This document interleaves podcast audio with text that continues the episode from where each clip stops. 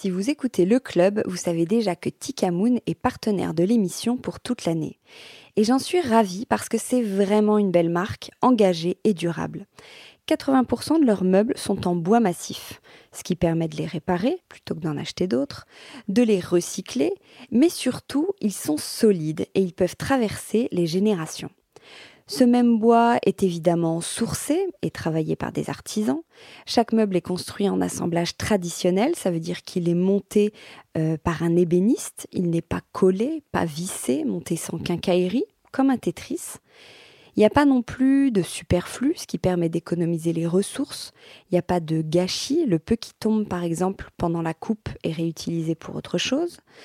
Ils ont le label FSC, évidemment, et leur méthode est reconnue par tout un tas d'organismes officiels que je ne connais pas bien. Mais si vous voulez en savoir plus, il y a leur site internet, bien sûr, tikamoon.com, ou désormais deux boutiques, une à Paris, une à Lille. Tout ceci étant dit, maintenant, place à l'épisode.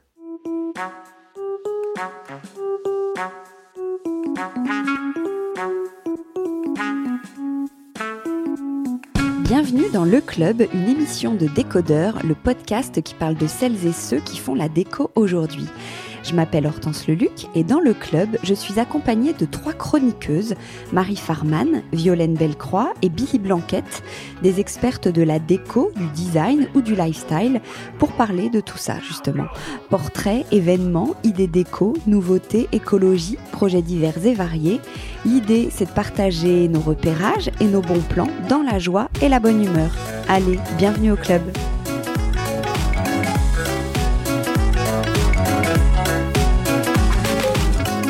Bonjour à tous, bienvenue dans le club. Bonjour les filles.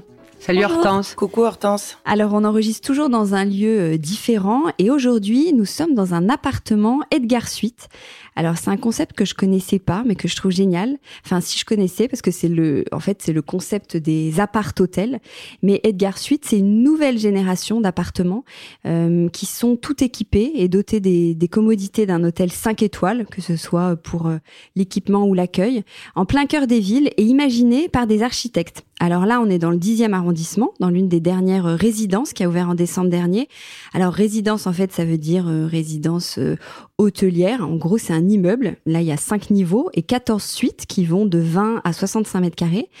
Et tout ce projet, tout cet immeuble-là, il a été entièrement pensé par l'architecte Bernard Dubois qui a été euh, inspiré par euh, les codes, euh, m'a-t-on dit, du cinéma américain, qui a imaginé une ambiance qui est très chaleureuse. Il y a des couleurs chaudes, des matières naturelles. On est entouré de bois, donc Billy, ça doit te plaire. J'adore. Très chaleureux, très et du, du, mobilier sur mesure aussi, qui a été fabriqué en France par des, des artisans locaux ou les ah. compagnons du devoir. Bah, on est assis sur des très jolies chaises d'ailleurs. Ouais, c'est vrai.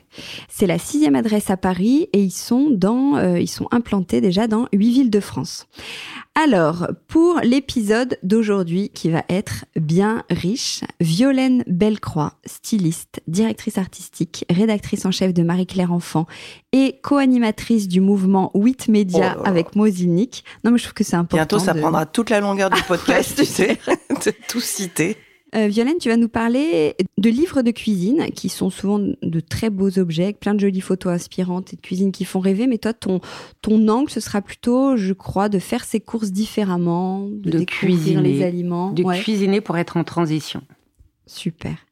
Marie Farman, journaliste design et cofondatrice de la marque Ava, avec la designer Charlotte Juillard, dédie sa chronique à euh, la montagne design. Marie. C'est ça. On résume, on dit un peu plus pour euh, faire. Euh, oh, euh, non. c'est la surprise. Non, non, mais. Montagne, c'est les stations de ski. Voilà, les stations, de, ski, pensées par des grands designers et, et grands architectes. Génial. Oh là là. Et on commence avec Billy Blanquette qui va nous parler. Billy Blanquette, attends, il oui, faut que je te bien. décrive. C'est ce que j'allais dire. Bah merde, moi, moi, moi, oui. oui. Journaliste, oui, je voudrais la liste des... Journaliste déco et euh, très présente sur Instagram, oui. sur le compte du même nom, Billy Blanquette. Ça te va? Voilà, je fais des photos, j'écris des livres, C'est vrai. j'élève trois enfants. et un chien? un chien. et toi, tu vas nous parler des tendances déco en 2024. Oui. Alors c'est parti. Euh, absolument. Je voulais vous parler des, tendances déco. Déjà, je sais qu'on est en février. Mais euh, comme on ne s'est pas vu en janvier, je voulais souhaiter malgré tout une très bonne année à ceux qui nous écoutent, qu'elle soit harmonieuse, douce, joyeuse, pleine de santé évidemment, et bien sûr qu'elle soit sous le signe de la déco. Cela va de soi. Alors, comme beaucoup, je reviens du salon Maison et Objets. J'ai arpenté les rues de Paris pendant Paris Déco Off, et j'ai donc eu le temps de humer les dernières tendances et de voir ce que 2024 nous réserve eh bien sachez qu'en fait il y a plusieurs tendances et complètement différentes les unes des autres. Donc je dirais que 2024 est l'année de toutes les tendances, une année pleine de contradictions. bonsoir. Voilà, voilà. Et donc c'est terminé. Voilà, euh, une année pleine de contradictions, mais en même temps, vu le monde dans lequel on vit, c'est pas vraiment étonnant. Euh, d'autant que la liste n'est pas exhaustive, car en plus de ces différents styles dont je vais vous parler, on en voit aussi qui se mélangent entre eux. Euh, mais quoi qu'il en soit, heureusement quelque chose nous réunit tous, que l'on choisisse une tendance plutôt qu'une autre, c'est que nos maisons sont nos refuges, plus que jamais, de véritables espaces où l'on se sent en sécurité et que l'on aime choyer. Alors c'est parti. Première tendance euh, qui a toujours autant la cote, le vintage après les années 50, puis 60, nous voilà revenus aux années 70. Donc, qui dit style 70 dit déjà couleurs vives et en effet on voit énormément de couleurs très très pop. Du orange flashy du rouge vif du vert pomme du jaune citron du bleu électrique. Des tons qui pètent. On en a vu euh, d'ailleurs énormément euh, au salon. Euh, il y avait notamment chez Popus qui est une marque j'ai vu que tu avais cité qui est hyper Popus. Je sais pas comment tu cites Popus ou Popus non? Popus ouais, Popus ouais c'est ça. ouais. Donc il y en avait notamment chez Popus qui est qui propose toujours euh, du mobilier, des, des luminaires hyper colorés. Euh, chez Enclavering, je suis passée, il y avait des accessoires, des miroirs, euh, des petites stèles. J'ai vu énormément de stèles, je sais pas pourquoi cette année, je sais pas. J'avais peut-être envie de monter dessus. chez Pulpo aussi, enfin bref, toutes les marques s'y mettent. ensuite, les années 70, c'est aussi caractérisé par tout ce qui est métal et plastique, qui sont donc, comme vous le savez, des matières lisses et brillantes. Et donc, il est vrai qu'on revoit beaucoup de brillants de lacs, de miroirs, de verre aussi. Le mobilier tubulaire revient en force, qu'il soit en inox laqué de couleur, comme par exemple chez les Belges Müller van Severen, qui font de très belles pièces de mobilier, ou sinon en inox tout court. Il y a qu'à voir le succès qu'a eu à nouveau la réédition par Monoprix des collections prises uniques vintage avec des tables et des fauteuils en métal tubulaire de notamment de Gaeo Lenti. Donc on peut clairement dire que l'inox remplace doucement le laiton qui lui euh, va disparaître tout doucement à mon avis. Et voilà, donc on voit beaucoup d'inox, d'inox brossé. Il y a beaucoup de cuisine aussi. On voyait plein de cuisine très tout en bois. Maintenant, euh, on a envie de cuisine en inox. Enfin, je sais pas, moi, j'ai envie de cuisine en inox du coup maintenant. Et du verre, donc le verre aussi sous, plein de formes, euh, beaucoup de pavés de verre, euh, du verre armé, du verre gondolé, euh, et pour couronner le tout, c'est le retour de la moquette avec des motifs graphiques et arrondis, des tons très forts. Tout cela n'est pas sans rappeler le style Space Age, qui pour mes mots est un, donc un mouvement futuriste d'après-guerre et utopique des années 60, qui est né sur la côte californienne, qui est caractérisé par des formes organiques et des matériaux modulables, à la fois élégants et modernes, avec un fini vernis et des couleurs éclatantes. Et là, on est vraiment en plein dedans.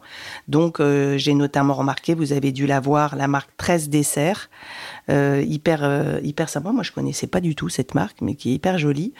Euh, un label d'édition français qui regroupe plusieurs designers et qui a fait un très joli fauteuil en acier tubulaire avec un, filet pour s'asseoir euh, qui est tendu entre les tubes, une étagère laquée vert gazon avec des, formes psychédéliques aussi. Donc voilà, on est dans le space age et dans le, les 70s d'une part. En parallèle de ce style hyper pop, qui peut avoir aussi un côté assez loufoque, il y a la tendance maximaliste. Donc là, on est plus dans l'accumulation, le mélange de styles qui va du rococo au style Napoléon III. Euh, les bibelots, les collections d'objets avec un côté cabinet de curiosité, des papiers peints à motifs, c'est hyper chargé. Euh, et en réalité, c'est plusieurs styles de déco mélangés. Et ce qui ressort, c'est vraiment un certain goût pour la mise en scène. Du coup, gros retour de la tapisserie qu'on va commencer à voir un peu partout. J'en ai vu notamment chez Socialite Family qui en sort, mais euh, il y en a plein qui commencent à sortir des, ça y est, des tapisseries. Qu'est-ce que tu appelles tapisserie? Bah, La tapisserie, euh, vraiment, euh, euh, alors comment c'est brodé, enfin, qui est tissé à la main. Un décor mural. ouais, et que tu accroches comme un, comme, un tableau, comme la tapisserie de Bayeux, de, non, je sais plus. D'Aubusson. Ouais, d'Aubusson, enfin, voilà. C'est un côté quand même assez vieillot, hein, mais... J'adore. Ça t'adore, ouais. C'est des gobes poussières, ça, surtout. pour moi, c'est des trucs où t'as plein de poussière, tu sais, tu secoues le truc. Mais en tout cas, c'est, ouais, voilà, on y revient. Puis après, j'imagine qu'ils vont faire des trucs assez modernes, un mélange moderne, ancien. Voilà, donc euh, le retour de la tapisserie, les gros doubles rideaux brodés, la passementerie, les tissus sont hyper épais comme euh, les gros tweeds, les velours, les brocarts, les tentures, au sol les tapis d'Orient. Il y a des fresques aussi, donc euh, il y a un côté vraiment très théâtral. Euh, un retour au, style Second Empire avec euh, ces fioritures qu'on retrouve pas mal euh, chez pas mal de décorateurs comme Dorothée Médixon par exemple, ou Laura Gonzalez, ou encore Ovette et Madani. À l'inverse, donc ça c'était le style maximaliste, il y a le style minimaliste donc rien à voir, qui n'est pas sans rappeler lui le style euh, wabi-sabi, qui je rappelle donc c'est un style euh, euh, japonais qui célèbre la beauté des choses simples et imparfaites, et qui naturellement nous entraîne dans des univers aux matières brutes, au ton neutre, à l'artisanat, les œuvres de créateurs, les canapés réconfortants où on se lovait avec des ceux en arc de cercle qui qu'on a vu pas mal. Je sais pas si vous avez vu au salon Maison Objet, il y avait plein de canapés en forme d'arc de cercle pour avoir de la place, mais bon. Euh, donc une sorte d'osmose entre intérieur et, extérieur avec des tons très naturels. Et un style qui nous rapproche tout doucement de la nature et des éléments, et qui était lui pour le coup richement développé sur le stand de la scénographe, chasseuse de tendance et directrice artistique Elisabeth Le Riche qui, bon, selon moi, a toujours les plus beaux espaces avec des mises en scène euh, superbes, et où elle a décrypté donc les trois grandes tendances autour de la nature et des éléments, avec tout d'abord un style végétal très chargé, beaucoup de fleurs, des papiers peints fleuris assortis avec euh, assortis au tissu des canapés, des tons verts associés avec des violets. Là, le violet, on va le voir encore en mode comme en déco, c'est pas fini. Exit les papiers peints végétaux, hein, ça on oublie, hein, les palmiers, tout ça c'est terminado. Euh, c'est fini, mais heureusement, il était temps parce que là on commençait un petit peu à étouffer.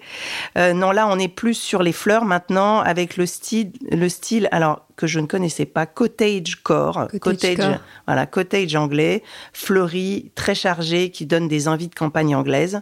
Donc je dirais un maximalisme végétal. Voilà, donc vous voyez, on peut mélanger en plus les styles entre eux. Et donc elle, elle aussi euh, parlait, enfin euh, mettait en avant sur son stand le retour à la terre, euh, ce qui semble donc bien indispensable en ces temps troublés, le retour à ce qui a du sens, à notre ancrage, et donc au minéral avec des matériaux bruts, de la pierre, du de la terre cuite, de la lave, de la brique, des tons de terre, ocre, couleur pierre. Euh, on voit beaucoup d'albâtre. Moi, j'ai été frappée par le nombre de euh, luminaires qui étaient en albâtre. Euh, il y a Eno Studio notamment qui a sorti une, jolie applique comme ça. Ça fait vraiment une très belle lumière. Et puis dans ce même style, minimaliste, végétal, on peut aussi parler du, béton qui, s'il était plutôt associé avec un côté, à un côté industriel, loft industriel, maintenant c'est vraiment il est apprécié pour son côté brut, épuré, qu'on marie avec des, murs bruts, recouverts de chaux, de plâtre. Voilà, et qui se rapproche donc quand même du minimalisme du wabi-sabi. Bon, bref, voilà, il y a, enfin, minimalisme naturel, tout ça, c'est un peu le même style. Voilà, donc en très résumé, les, grands styles que j'ai vus se dégager en ce début d'année. Euh, donc si on doit oublier en résumé deux trucs, c'est le laiton et les papiers peints végétaux qu'il y a dans tous les appartements. que je vois en ce moment. Moi, je pense que c'est la fin, c'est les outsiders du moment. On revient finalement à quelque chose de beaucoup plus classique, plus chic, euh, plus traditionnel, quelque chose qui nous rassure et nous ramène au bon vieux temps. Donc la déco comme la mode sont un éternel recommencement. À vous les studios. Merci Billy. Qu'est-ce que vous aimez, euh, Violaine? Quel style te parle le plus dans les tendances là? Oh bah moi j'aime tout. J'aime bien le mélange, la salade grecque quoi. Bah oui, c'est ça. Ce qui est sympa, c'est aussi tout mélanger finalement. Et c'est pour ça que je trouve que c'est sympa. Il y a, y a pas, il y a, y a, une tendance, mais il y a, enfin il y a trois tendances, trois quatre tendances, mais en fait il y en a plein. C'est que maintenant les gens font tout ce qu'ils veulent, quoi. Il y a pas de. Si, je, trouve que le papier peint végétal va commencer à se ringardiser. Troisième fois qu'elle me Troisième dit vraiment, faut on a faut décoller là. Faut décoller ou repeindre dessus. c'est ça. Bon, Marie, on me demande pas ce que j'aime comme tendance. Si, bah ouais, bah ouais. tout à fait. Non, non, mais euh, qu'est-ce que euh, moi, je, je, ouais, c'est un peu, je suis un peu perdue. Il y en a beaucoup quand même. Bah ouais, mais t'es d'accord que non, mais, tu, vois pas tout Non, mais j'aime tout et rien à la fois. Ah ouais. Ah oui, la minimalisme, plus, toi, un euh, peu... oui, de, euh, wabi sabi, ça serait plus, ça ferait plus c'est quoi ma sensibilité effectivement. Ouais. Mais en même temps, j'aime beaucoup les fleurs et tout ça, donc je serais plus. Si je devais décorer un truc, je serais pas où bah ouais. tu vois. Mais il y avait tout ça hein, au Mm, salon, il y avait ouais. tous ces styles en fait. Ouais. Donc euh, après, euh, Oui, c'est drôle va comme aujourd'hui, il y a tous les styles, alors Bah oui. qu'avant, t'avais, tu vois, dans les années 70, t'avais un style Ah ouais et tout Ouais. le monde avait un peu le même. Bah oui. Ouais, c'est vrai. Et d'ailleurs, tu pouvais dater justement. Ouais. Les apparts, tu voyais en les fonction. années Alors qu'aujourd'hui, 2020, ouais. pour les dater dans les bouquins, ça va être Ouais. le bazar. Si, le papier peint végétal. les palmiers La fille. et, et les, Les perroquets. et Ouais. les- ah, et les flamants roses aussi. Ouais. Ah oui. oui, c'est ça. ouais. J'ai un flamant rose dans la salle de bain, je vais le retirer. Ah bah voilà. Mais non, euh, à la mais cave. non. assume d'aimer les cave. flamands. Avec des, des comment des appliques en laiton, non? Non. Non? Des appliques en laiton, non. J'ai de Non, la mais- paille. La paille, moi, Le marre. par Ouais, la paille, on va aussi. Rotin, oui, oui, paille, c'est vrai. canache, oui, là, le côté, euh, me- oui. Non, mais folk, euh, bohème, oui, naturel bohème, oui, c'est ça, je euh, pense. ça- ouais. J'ai un grand chapeau en paille, là, je peux plus le voir. Ouais, t'as- ouais. Ah, Ouais, ça fait vacances. Bah, je sais pas. En même temps, ça fait Mais ça vacances. dépend où. euh, Dans je la Ouais. chambre. Si c'est partout, sur ta je- tête cet été. Ouais, Ouais, voilà. c'est ça. Merci Violette pour t'intervenir. J'essaye de trouver euh, du, du recyclage. Euh, ça. recyclage, oui, recyclage, surtout. Alors Marie, on va à la montagne. Oui, on va à la montagne, c'est l'hiver. Alors, si je vous dis Charlotte Perriand, Marcel Breuer, Norman Foster, Zaha Hadid, est-ce que vous savez quel est le point commun entre tous ces architectes et designers? Oui. Ouais. Mais j'ai Oui. pas lu ton, ta chronique. Hein. C'est vrai, Ils ont fait des immeubles, non, dans les stations de ski? Ils ont tous euh, conçu des, oui, des bâtiments, des immeubles Des dans des stations de ski. Donc cet hiver, j'avais envie de vous parler de ces stations conçues par des grands noms de l'architecture et du design qui sont parfois méconnus et qui pourtant valent le coup d'être redécouvertes et ou regardées sous un nouvel angle. Certaines même sont labellisées patrimoine du XXe siècle. Je vais commencer par faire un petit bref rappel historique euh, du phénomène. Donc ça commence dans les années 60 et 70, en pleine période de la démocratisation des sports d'hiver. Donc parmi ces stations phares, on peut citer Flaine, Les Arcs, Avoriaz, Tignes, Les Ménuires, La Plagne et d'autres. Ce sont des stations dites de troisième génération, c'est-à-dire qu'elles ont été implantées sur des sites complètement vierges. Donc en gros, entre 64, 1964 et 1977, ce sont ce qu'on appelle des plans neige qui ont été mis en place par l'État dans le but d'aménager euh, ces stations de sport d'hiver pour un tourisme de masse, venir le plus de gens possible. C'est des stations qui sont sans voiture, ski au pied, comme on dit. Donc architectes et designers ont été hyper sollicités pour relever ce défi qui changera les habitudes des, des Français en termes de loisirs.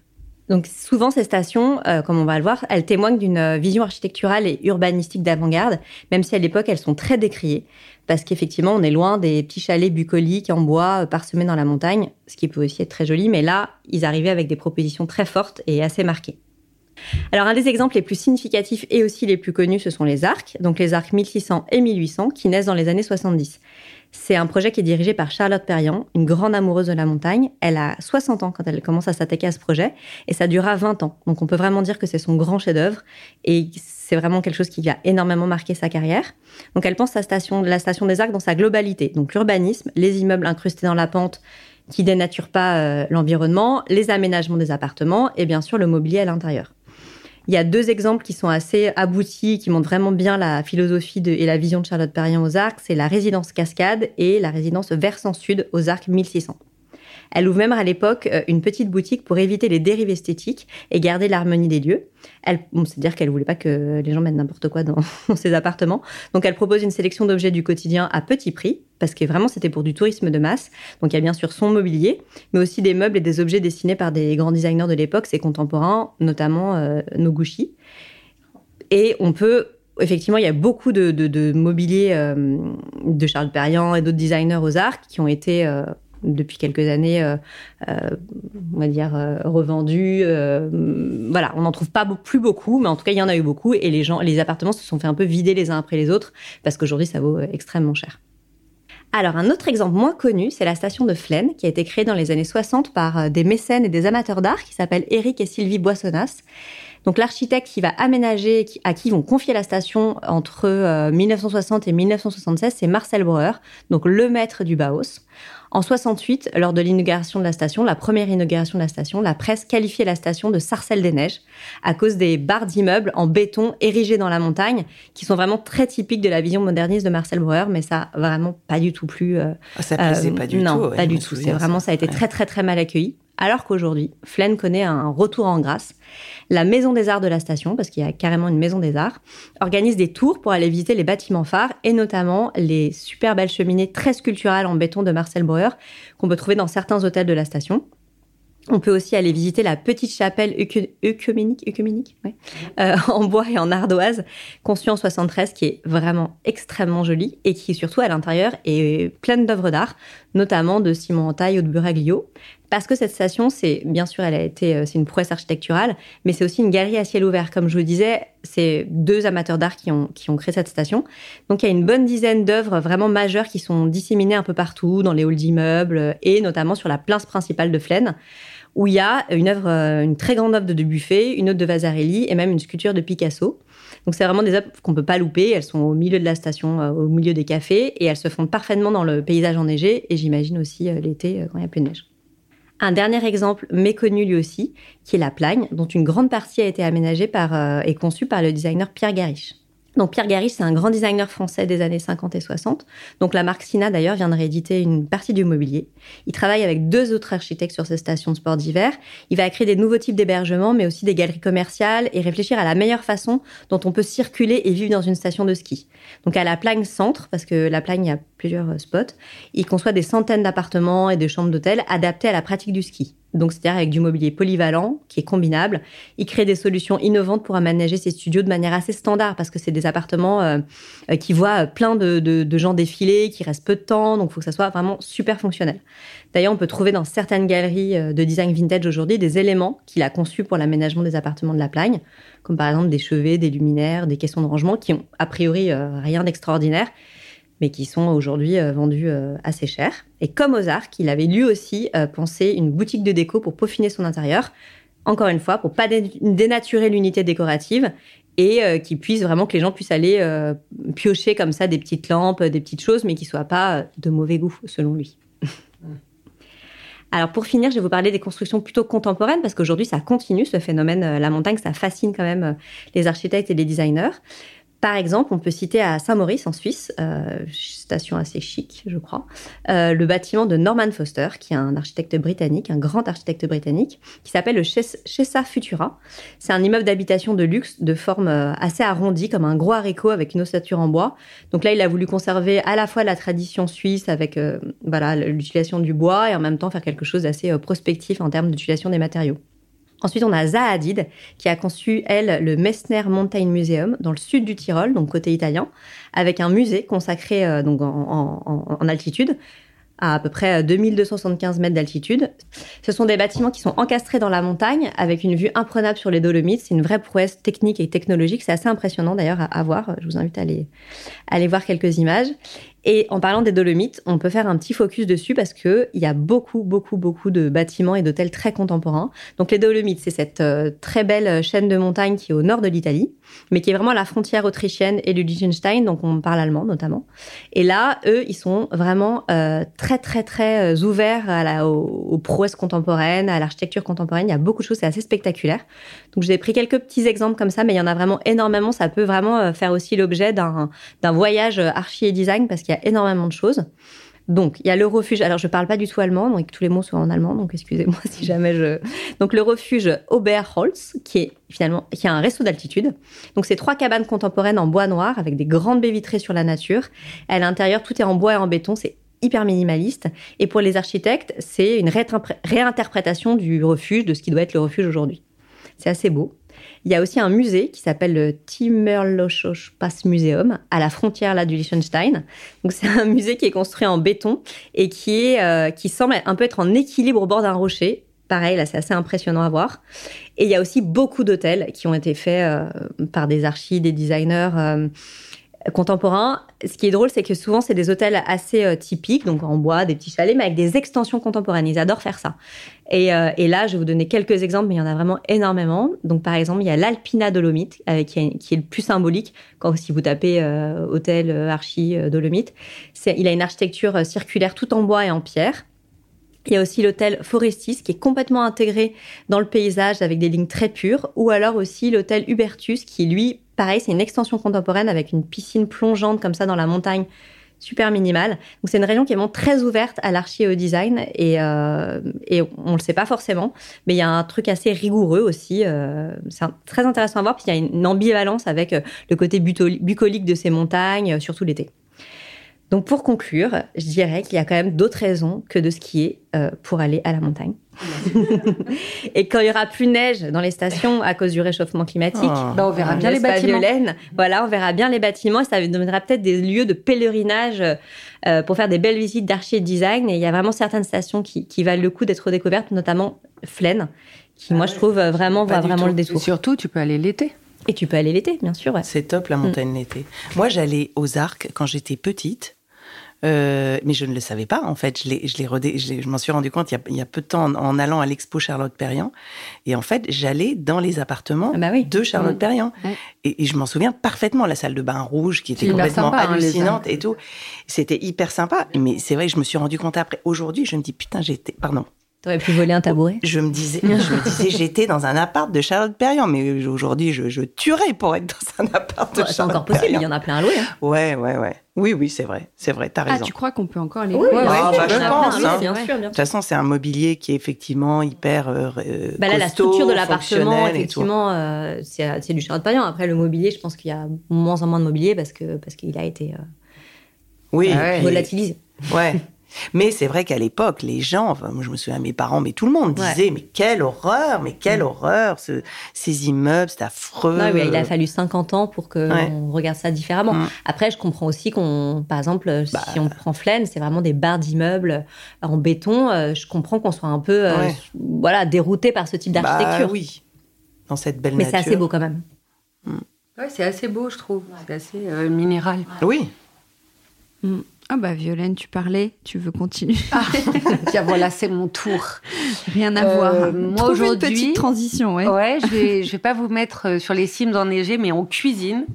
Alors, euh, je vous entends les féministes qui vont me dire mais non, on en a ras le bol, la libération, la femme, tout ça. Mais déjà, on peut être en cuisine avec son conjoint, son mari, son frère, euh, voilà, on n'est pas obligé d'être toute seule en cuisine.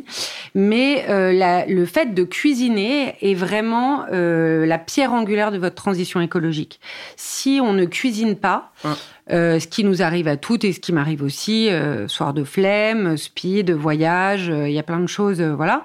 Mais si on ne cuisine pas, déjà, on ne, je pense qu'on respecte moins ce qu'on a dans l'assiette on paye plus cher, ça c'est l'argument euh, ah massu, ça vous sûr que ça vous coûte plus cher. C'est plus carboné en général parce qu'il y a plus de transport, parce qu'il y a plusieurs aliments dans ce que vous avez acheté qui est préparé, et peut-être aussi des choses qui viennent de plus loin, etc. Plus emballé, donc euh, il n'y a pas grand-chose de très positif euh, dans, le fait d'acheter de la nourriture toute faite. il vaut mieux d'ailleurs aller. C'est quoi la nourriture toute faite? Qu'est-ce bah, que tu entends par la nourriture Issue de l'industrie. C'est-à-dire euh, euh, que tu achètes quelque chose qui a déjà été transformé. Alors après, si euh, tu as un petit restaurant dans ta rue qui fait une cuisine de jour, de, de, tu vois, une cuisine quotidienne, locale, tu descends avec ton tupperware, te prendre un truc pour le soir, voilà, c'est la même empreinte que ta cuisine. Mais il faut bien connaître quand même les gens qui te qui te fournissent tout ça.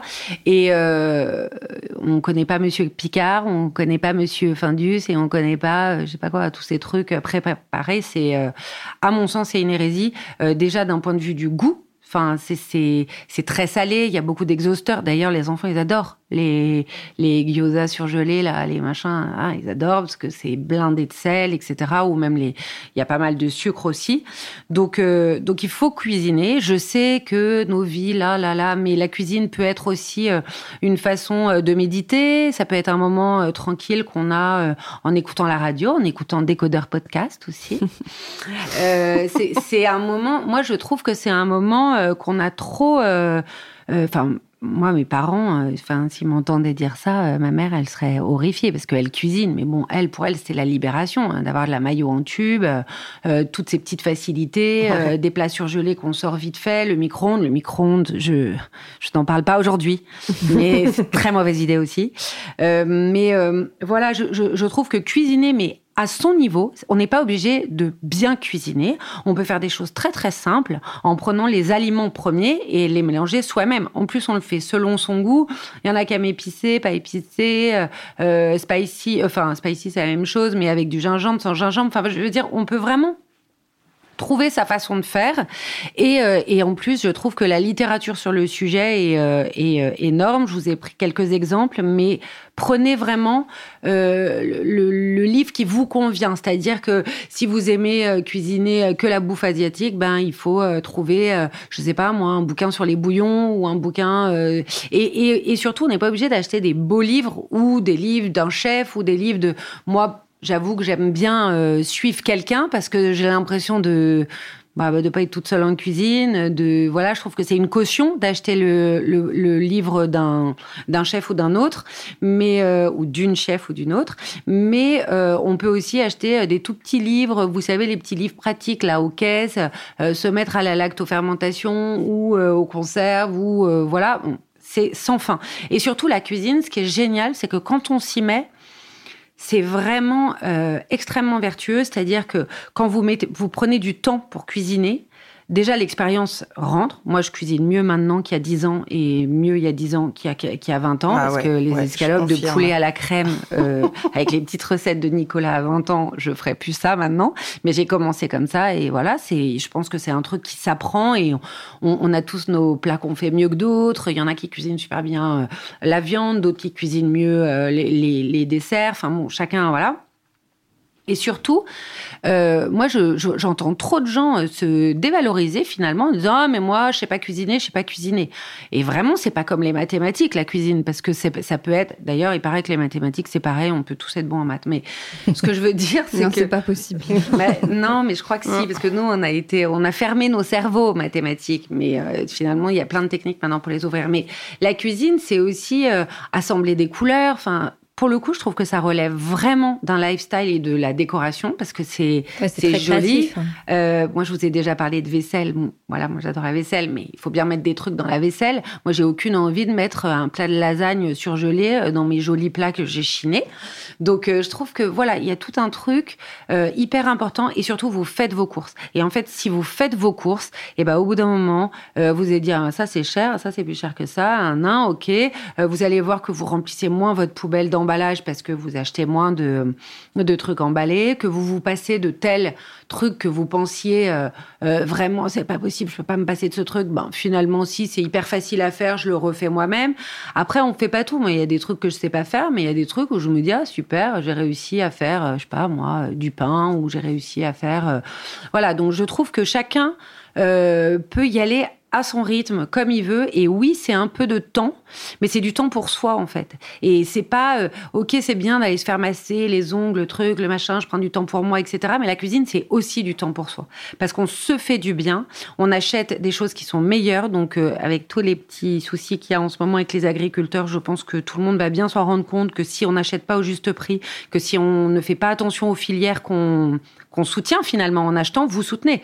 Donc tout ça. Euh, toutes mes raisons un petit peu, euh, un petit peu, euh, on va dire engagées, euh, arrivent au même point. Il faut cuisiner et c'est comme ça, je trouve qu'on arrive à, contrôler complètement cette partie-là de, sa vie et à être complètement en transition écologique. Donc je vous ai, je vous ai fait une petite sélection de, livres. évidemment, elle n'est pas exhaustive. Pardon, il y en a des millions tous plus beaux les uns que les autres. Bon, si je dois commencer par un, parce que j'ai commencé par celui-là, mais il est même pas réédité, mais vous pouvez le trouver sur le Bon Coin. Euh, je sais cuisiner de Ginette Mathieu Ah aux éditions Albin Michel, qui était un cadeau de mariage dans les années 70. Mes parents l'avaient eu en cadeau de mariage et donc j'ai celui-ci. Donc c'est euh, rognon à la crème, euh, meringue, enfin que des cuisines Bœuf françaises, bourguignon, bœuf ouais. bourguignon, blanquette de veau, comment faire un roux, etc. Donc pas très branché. Mais Ginette Mathieu est une professeure d'art ménager. Elle a une vie super et une tête super. Regardez sur Wikipédia, elle est vraiment charmante. Et, euh, et je trouve qu'on commence comme ça. Puis c'est sympa euh, de savoir faire un bourguignon de temps en temps ou voilà. Et puis dans le genre bien cuisine classique aussi, il y a la cuillère d'argent de Faidon. Faidon Faidon Je sais jamais comment on dit. Édité chez Faidon. En fait, c'est... Euh, Faidon a entrepris un projet qui est intéressant. Moi, je, je- je connais bien la cuillère d'argent parce que c'est la cuisine italienne, mais ils l'ont fait sur euh, d'autres cuisines. Ils prennent tous les bouquins de cuisine, comme hein, par exemple un Ginette Mathieu, etc., et ils le euh, compilent dans un ouvrage de référence sur la cuisine du pays dont on parle. Donc la, cuisine la cuillère d'argent, pardon, c'est vraiment toute la cuisine italienne, mais pas les pizzas et les pâtes, euh, la viande, les ragoûts, les ragoûts de poisson, enfin tout, même plein de desserts, des beignets. euh, quand on va en Italie du Sud, il y a des choses très différentes, etc. Et c'est une pépite. Il y a des tonnes de recettes, il n'y a pas beaucoup d'illustrations, donc faut un peu se projeter. Mais à chaque fois que je me suis lancée, euh, j'ai été contente. Et l'avantage, c'est que ces deux livres, la Ginette Mathieu et la cuillère d'argent, euh, bah, travaillent avec des, des produits qu'on trouve très facilement. Enfin, vous n'êtes pas obligé de courir les épiceries euh, dans tous les sens pour faire une recette. Donc, c'est super sympa. Euh, bon, moi, je travaille beaucoup pour l'univers de l'enfant, donc j'ai quand même deux livres euh, que je voulais vous conseiller pour cuisiner avec vos enfants. C'est ultra sympathique. C'est hyper pédagogique. J'adore ça. Les plus. recettes, c'est des mathématiques. Hum. Donc euh, voilà, divise, multiplie, nan, nan, nan. c'est hyper sympa. Oui, il y a un peu de farine par terre. Oui, et, oui, euh, et d'huile. Voilà. Mmh, mmh. Mais De en grandissant, ce qui est génial, c'est de voir que euh, ce- le petit avec qui vous avez euh, cuisiné des cookies, bah, à 14 ans, il aime toujours euh, faire des sablés et que ça, ça, ça apaise les mœurs, on va dire. C'est quand les mauvais bulletins arrivent ou je sais pas quoi. La cuisine, c'est vraiment hyper sympa à partager avec les enfants. Et il y a deux livres que moi j'aime beaucoup. Euh, un pour les petits, je dirais, qui s'appelle Je sais cuisiner aux éditions Les Arènes par Ifumio et Nina Davidson. C'est moitié illustration, moitié photo. On apprend à faire euh, euh, des chewing-gums, euh, euh, des, des, des gaufres, euh, des, des bonbons, les Tout ce qu'ils aiment, quoi. tout ce qu'ils aiment. Euh, c'est hyper joli, les recettes sont super simples. Évidemment que les recettes, euh, c'est pas une invention. euh, euh, voilà, c'est des choses que vous connaissez, que vous pouvez trouver sur euh, les trucs en ligne. Mais c'est tellement charmant, hyper mignon, et ça donne vraiment envie de cuisiner avec des, même des tout tout petits. Et il y en a un autre qui est sorti il y a pas longtemps, je crois l'année dernière, qui s'appelle Mange tes légumes de Stéphanie Antoine et Pauline Beauvais aux éditions La Martinière. Donc Stéphanie Antoine. Euh, c'est une chef hyper maline qui arrive à coller des légumes sur plein de sauces différentes. Pas sauce, euh, des sauces, elle les cuisine de manière différente, c'est ce que je veux dire. Et Pauline les met en mots, c'est hyper drôle, vraiment. Euh, moi, je me régale à. Je l'ai, moi, ce livre. tu- il est sympa. Par hein. exemple, t'as les choux-fleurs et t'as Ouais. trois recettes autour du chou-fleur. La moins simple. Genre la Burke, Ouais. euh, moitié Burke, Ouais. ou je sais plus, je sais plus quel mot elle utilise. C'est que des. J'en ai fait plein des recettes. Et c'est très savoureux. Et franchement, moi, avec les deux trois réfractaires que j'ai à la maison, j'ai réussi à, à faire manger des trucs nouveaux parce que c'est ça en fait. Finalement, on se dit ah oui, euh, mon fils il aime pas ça, mais il aime pas ça aujourd'hui. Mais il Oui. faut lui reproposer sous une autre forme. Et Ouais. c'est comme ça que le palais se se travaille. Et moi, c'est vrai que je l'avais un petit peu oublié à un moment. Et ce bouquin m'a aidé à aller. On reprend euh, le, le flambeau et on va leur refaire reproposer tel légume ou tel légume. Donc hyper sympa. Euh, ensuite, euh, voilà, j'ai appelé ça cuisiner de tout bois, mais euh, c'était euh, voilà, il n'y a pas de style particulier, pas de recette particulière, mais il y a un nouveau concept qui s'appelle Cloche, qui est très sympa. Euh, c'est un site internet Vous choisissez votre nombre de pages du livre que vous allez recevoir. Vous pouvez écrire, euh, vous pouvez l'offrir, vous pouvez écrire mon bouquin de cuisine ou mes desserts ou le livre pour maman ou j'en sais rien comme vous voulez. Et vous choisissez les recettes. Ce sont des recettes assez simples qui sont faites par la fondatrice de Cloche où elle, euh, est aussi en, cheville avec des, des influenceurs euh, cuisiniers ou des cuisiniers, etc. Donc c'est des recettes simples du quotidien avec une petite dose taille asiate. Enfin, y a, vous pouvez trouver des choses très original, non, on va dire original ou classique, mais euh, hyper sympa. Et donc, vous composez votre bouquin et vous le recevez à la maison avec euh, que des desserts ou que des entrées ou Ah, alors que des recettes recettes qui te- faciles. qui te tentent, Voilà, quoi, si tu as envie pour ta fille qui s'installe toute Ah, seule, bam, des... bête, donc euh, très sympa. Ils ont toute une direction artistique qui est assez jolie. Donc euh, allez-y, c'est vraiment pas mal. Un autre tout petit livre qui est vraiment paye pas de mine, et c'est un carré comme ça, souple, etc., mais qui s'appelle Je découvre la fermentation.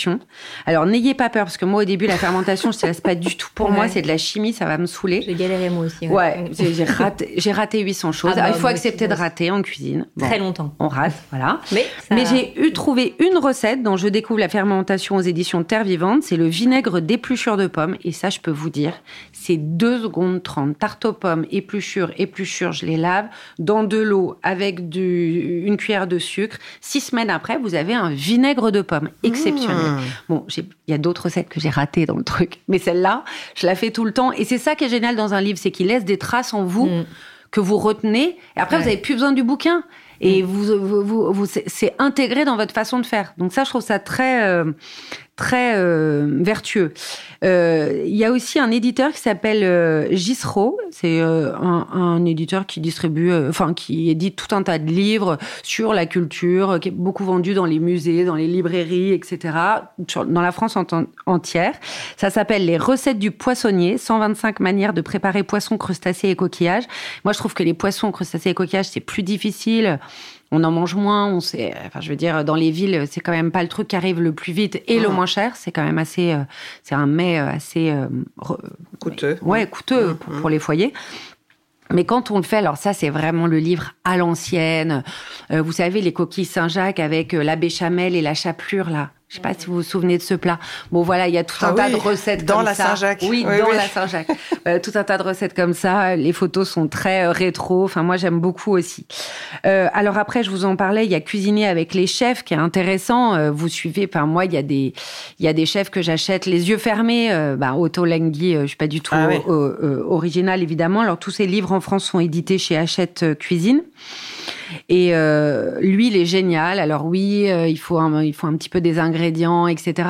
Mais finalement, si on n'est pas trop rigide et Ouais. qu'on accepte qu'il nous manque euh, le piment à la fleur de rose euh, égyptien, et ben tout se passe bien. Et il met toujours une petite saveur en plus.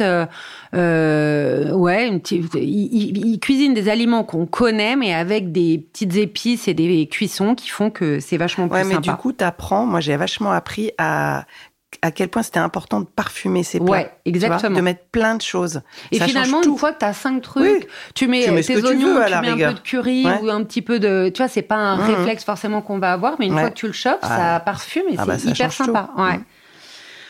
Euh, voilà, et il y en a un. Alors c'est pas vraiment une chef, mais il y a Aurélie Saada. Donc euh, vous savez, c'est la chanteuse. Elle était la moitié de Brigitte. Mhm.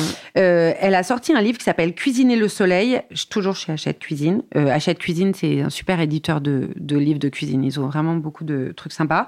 Et c'est hyper sympa. Euh, C'est une cuisine assez simple, hyper gourmande, beaucoup de miel, beaucoup d'huile d'olive. Et puis, euh, elle, les photos sont super. Elle est très. euh, elle est très, euh, bah, elle est, euh, voilà, elle a, une culture euh, de, sa famille de Tunisie. Enfin, il y a, tout ça. on entend tout ça dans les recettes. C'est très généreux et très sympa.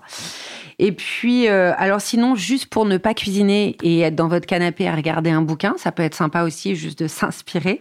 Il y a des livres que que je n'utilise pas, mais que je trouve magnifiques.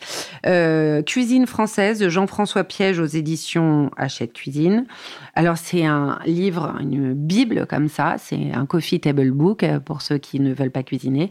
Évidemment, il y a les recettes du bourguignon. C'est des recettes extrêmement classiques un peu longue, mais alors c'est photographié, c'est sublime. Vraiment, le bouquin est magnifique. Donc, euh, bon, c'est. Je, sais, objet. Voilà, je sais pas si je ferai quelques cuisines. Et un autre qui s'appelle le guide, mais il y en a deux d'ailleurs, le guide de la fermentation de Noma. Vous savez, Noma, c'est ce restaurant euh, en Danemark. Scandinavie, voilà, euh, de René Redzepi, euh, qui était euh, très, enfin, qui a été le meilleur restaurant du monde pendant des années. Et ils ont sorti deux livres, un qui s'appelle Noma et un autre qui s'appelle le guide de la fermentation de Noma, qui sont des livres magnifiques. Les photos sont vraiment, mais très très belles, mais je, en tout cas moi, avec mon niveau, je ne me lancerai pas dans les recettes, mais euh, c'est très joli à regarder et ça vous inspire pour d'autres choses. Voilà, j'espère que je vous ai donné envie de, de, de faire deux trois recettes ce soir. Ah ouais. Et toi, est-ce que tu as un bouquin, euh, par exemple, tu sais, que tu- qui te suit depuis des années ou finalement tu reviens toujours à ce bouquin? Moi, je reviens toujours vraiment euh, sur euh, euh, simple d'autolingui Ouais. parce que oui, il est simple et euh, c'est vraiment waouh. Mm. Tout, tout de suite. Euh, moi, j'aimais beaucoup euh, Jamie Oliver. C'est très démodé Ouais. Ouais, mais moi aussi, euh. Il y a plein de Mm. recettes que Ouais. j'ai gardées, genre le gravlax à la betterave, des trucs comme ça. je trouve très sympa. Et, et après, il y a les bouquins d'Alice Roca ou d'Angèle que je consulte. Ouais, une fois par semaine, quoi. Mm. Euh, tiens, qu'est-ce que qu'est-ce que je fais avec ce potiron? J'en ai ras le bol de la soupe. On- comment on peut faire pour un peu changer le le truc, même si c'est toujours le potiron, parce qu'en France, si tu manges local, Ah ouais, euh, l'hiver est longtemps hein. du potiron. C'est ouais. euh, Mm. chou, potiron, pommes de terre. Céleri. C'est- Ouais, c'est pas très varié. Donc euh, voilà, c'est ces bouquins. Je tourne un peu avec ces livres. Mais j'adore, euh, le- enfin les bouquins de, je les collectionne un peu. J'aime Ouais. bien en acheter, même si je cuisine pas. Je les ouvre, je les regarde, mais Mm. effectivement, c'est, tu vois, celui de Jean-François Piège, c'est pas un livre avec lequel je vais cuisiner. Je le sais parce que c'est. Mais en revanche, il est vraiment euh, hyper hyper beau. Alors moi, il y a deux astuces qui me venaient, je me permets en t'écoutant. Je me disais, parce que je disais, oui, c'est prendre du temps pour soi de cuisiner, sauf qu'évidemment, quand on rentre à 19h, du temps pour soi, on aimerait, moi, j'aimerais bien que ce soit autre Je chose que très bien de quoi tu, vas parler, qui est super. Non, je- eh Ouais. ben, euh, ah ouais, qu'est-ce que j'allais dire? Non, non. J'allais dire deux choses parce que j'ai pris un livre à la bibliothèque l'autre jour qui donnait ses conseils, qui étaient déjà de faire des courses et quand tu as un frigidaire plein de produits frais, Ah ouais, ça de bons tout. produits, Mm. bah ça change tout parce que tu cuisines mieux, Ouais. c'est sûr. Donc de pas dans Avoir les villes, on a tendance de- à acheter un petit peu tous les deux Au jours, jour, de ouais. faire des petits plats. Limite au Euh, jour on fait le pas jour. de petits plats justement, on achète. Ah ben on prend quoi ce soir? T'achètes un peu au dernier moment et ça finalement c'est pas bien. C'est un peu. Ouais, mais il faut se, faut prévoir à l'avance. Moi, j'ai un peu de mal. prévoir à l'avance. Et la deuxième chose, dans le sens de prévoir à l'avance, euh, dans ce bouquin la bibliothèque, la fille, elle, elle faisait des semaines Ouais. de recettes. Tu C'est-à-dire c'est que le- quand tu as envie de cuisiner, c'est le dimanche après-midi, Ouais. t'es contente. Et effectivement, là, c'est une activité avec tes enfants. Et là, ben, en fait, c'est parti. Congèle tu après. fais une Ouais. quiche, un machin, des petits palets de légumes, tu fais des desserts, des compotes ou je sais pas quoi. Et là, tu prends le temps. Mais c'est vrai que moi, à 19h, par exemple, tu parlais de Picard. Alors, Picard, ils ont aussi des bonnes choses parce Oui, qu'ils oui. ont quand même des légumes et tout ça qui sont Leur soupe, extrêmement quand même frais, il y a hein, plein de si tu vitamines, etc. faites. Ouais. Mais c'est Ouais, sûr enfin, que tes soupe, lasagnes. faire. Oui, c'est rien à faire, bah mais oui, mais moi, ça. faut éplucher les légumes. Oui, mais non, si mais tu c'est que si tu le, le- ça s'appelle le batch cooking là, ce dont tu parles, et c'est euh, Oui, c'est tu le fait le de cuisiner euh, tout brut pour la semaine et ensuite d'agrémenter. Donc Voilà. tu cuis ta céréale, tu cuis les légumes et tu les cuis peu. Et ça, c'est très bien aussi pour les légumes, parce que les trucs cuits, recuits, recuits, tu perds vachement les minéraux, les, Les les vitamines. nutriments, etc. Et ensuite, tu mélanges une salade, tu fais un plat avec euh, une viande et tout. Ça, c'est hyper bien. Moi, je le fais souvent. Mais d'ailleurs, quand tu vois dans ton orga euh, quotidienne, tout est un peu comme ça. C'est-à-dire, euh, tu fais pas tout tous les jours, mais tu t'organises, t'anticipes, tu fais tout le temps ça. Quand tu as une famille, etc., tu es obligé. Donc ça, je trouve que c'est hyper intéressant de faire ça. En plus, euh, tu te fous de la musique à fond, tu es toute la journée dans ta cuisine avec tes enfants. Ça peut être sympa, tu vois, comme, euh, comme journée. Donc ouais, il y a plein d'astuces. euh. Il y a un dernier truc, mais alors qui n'a rien à voir avec le sujet. si moi que j'ai découvert, enfin ça a été le confinement et tout, est-ce que je cuisinais absolument pas et je m'y suis mise et maintenant j'adore. Euh, je sais pas si c'est bien de le dire, mais c'est Instagram. Il y a Ah un oui, nombre de recettes sur Insta. génial. Et c'est, tu vois, parfois je reviens d'un rendez-vous, je suis dans le train, je me dis qu'est-ce que je vais faire ce soir? Clac, je vais regarder les deux Bien trois sûr. comptes que je suis, et il y a des trucs qui sont Ah simplissimes, bah ouais, moi, avec des produits frais, et euh, c'est hyper simple. Hein. C'est, moi, ça m'a sauvé la vie, hein, Oui, il y a franchement. des comptes qui partagent Ah des ouais. recettes. Ah ouais. Mais souvent, tu fais une capture d'écran, puis au moment, tu penses plus. Tu... Ah, moi, je moi, je fais pas de capture d'écran. Ouais, je, voilà, j'enregistre. j'archive parce qu'après j'aime bien écouter la fille raconter, je la vois faire puis alors en plus il y a les gestes test, t'as l'impression que c'est hyper facile à faire parce que c'est en condensé, donc t'as l'impression qu'en deux minutes, ton que truc la va être recette fait. est faite en deux secondes. en fait- ça. Mais c'est vrai, Insta, il y a plein de comptes. Moi, Ah j'en suis ouais. plein. Je suis euh, le renard et les raisins. Elle est trop drôle. Elle fait des super recettes euh, véganes, sans gluten. Moi, je suis pas très bonne, tu vois, pour ces trucs-là. Et elle, elle est en deux secondes. Elle te fait des petits pains avec des lentilles corail. Et Ouais, franchement, c'est facile à faire. ça donne envie. Ouais, Insta, c'est sympa aussi. Après, je trouve que de temps en temps, j'aime bien avoir un livre ouvert Ah oui. et de pas toujours être connecté. Ah enfin, bah, j'aime, je fais tout, quoi. Ouais, je, ouais. je- je- j'aime Ouais. bien tout Oui, faire. parfois, tu as Oui, des oui. lives. Miss Oui, c'est ça. Kitchen, elle fait des lives le dimanche à 11h. C'est plus pour la semaine, moi. La, la semaine, je suis sur Insta et le week-end, je suis sur les bouquins. On va Oui, dire. oui. Plus, un peu. Exactement. Ouais. Mais même, ne serait-ce que pour t'inspirer, si tu es là Oui. avec, euh, t'as ça comme légumes, parfois, tu- maintenant, tu mets juste. Tu Et il y a un autre livre aussi dont ça. je voulais vous parler, mais qui est peut-être, euh, c'est pas qu'il est hors sujet, mais en fait, il faut avoir un thermomix et quoique, euh, c'est euh, c'est- un truc Instagram, ça, c'est euh, Lise, euh, ça s'appelle Umix, Y-U 2 amis X. Elle fait que des recettes avec le Thermomix, donc comme son nom l'indique, mais elle donne plein d'idées de topping, de façon de mélanger les choses. Et finalement, si vous avez un mixeur et voilà, vous pouvez vous débrouiller avec. C'est juste que ça nous facilite quand, quand vous avez un Thermomix, elle facilite vraiment la tâche parce qu'il y a les temps de cuisson, etc. Mais vraiment, c'est génial, c'est hyper savoureux. Et la dernière en date que j'ai vue sur son compte Insta, et on n'a pas besoin de Thermomix, et je finirai là-dessus pour pas trop vous embêter. Euh, vous prenez des graines de courge que vous mettez dans une cuillère d'huile d'olive et une cuillère de miel. Vous mélangez tout ça là, voilà comme ça. Ensuite, ça, ça durcit. Vous le cracotez et vous le mettez dans vos soupes. Vous le mangez comme ça à l'apéro, euh, voilà. Et elle donne plein d'idées comme ça qui se font en deux secondes. Ouais. Toute la différence. en C'est vrai plus. que moi, je peux y penser, mais c'est plus sympa la soupe avec un petit quelque Ah chose ouais, dessus. mais ça donne euh, plein voilà. Donc, euh, elle, elle, est, elle est hyper forte pour ça. Et le bouquin est très joli. Et d'ailleurs, c'est auto-édité. C'est elle qui fait toutes les photos, la mise en page, euh, le, le truc. Donc, elle est impressionnante, cette, cette nana. Bon, super. Je sais pas si tu as déjà ton idée de chronique pour la prochaine fois. Mais vous pouvez Mais tu la as- commander. Aborder un sujet tout à l'heure. Tu es contre le micro-ondes et j'aimerais bien qu'on creuse l'idée. euh, Tu vois, ça pourrait être une Ouais, idée de sur la sujet cuisson. De ce qui- Sur l'équipement. euh, je Ça sais Ce qu'il faut pas qu'on ait chez pas. nous. Ouais. Hein, ce qu'il faut Ouais. pas. Ouais. Les objets interdits. Ouais. Tu vois Déjà, le micro-ondes, d'un point de vue de décoration, pardon, mais c'est Ouais. immonde. Donc, Ouais, on peut non, s'en passer c'est- très C'est facilement. pas du tout immonde, Il y a plein de cacher. choses maintenant. Moche, ah non, on tu peux pas le cacher. Ah non, je regardais un reportage. Si, tu peux mettre une porte, mais il disait en fait, c'est vraiment pas pratique. C'est vrai. Tu vois, tu soulèves le truc, tu fais réchauffer ton lait ou je sais pas quoi, tu, tu t'es encombré. Mm. Bon, on va. Je creuse, on va, se, je creuse. on va se reconvertir dans la cuisine parce que n'empêche que elle, sa, sa rubrique, elle est hyper longue, tout le monde l'écoute, on, pa- on papote, alors que nous, Mais euh, si, bah, les tendances, on a tout Mais parce que c'est écouté. plus. Les plus perroquets, on a bien tout le monde. mais je rigole. C'est une vraie petite euh, conversation de bonne femme. Oui. Bon alors les enfants, sinon ça Non, va pas justement, pas de bonne femme, parce qu'il faut que ce soit partagé. Et il y a, euh, il y a des hommes qui cuisinent beaucoup super bien. avec les- avec de les plus en plus. faire cuisiner les fils. Ah oui, Moi, sûr. Bah, moi, j'ai que ça. Oui, c'est vrai. pas le Au choix. boulot les gars. Bon, merci beaucoup les filles. Merci, et Hortense. à bientôt. À bientôt, Ciao, bye bye. Décodeur, c'est terminé pour aujourd'hui. Merci beaucoup d'avoir écouté en entier. Si vous avez aimé cette émission, n'oubliez surtout pas de vous abonner au podcast pour ne pas rater les prochains épisodes.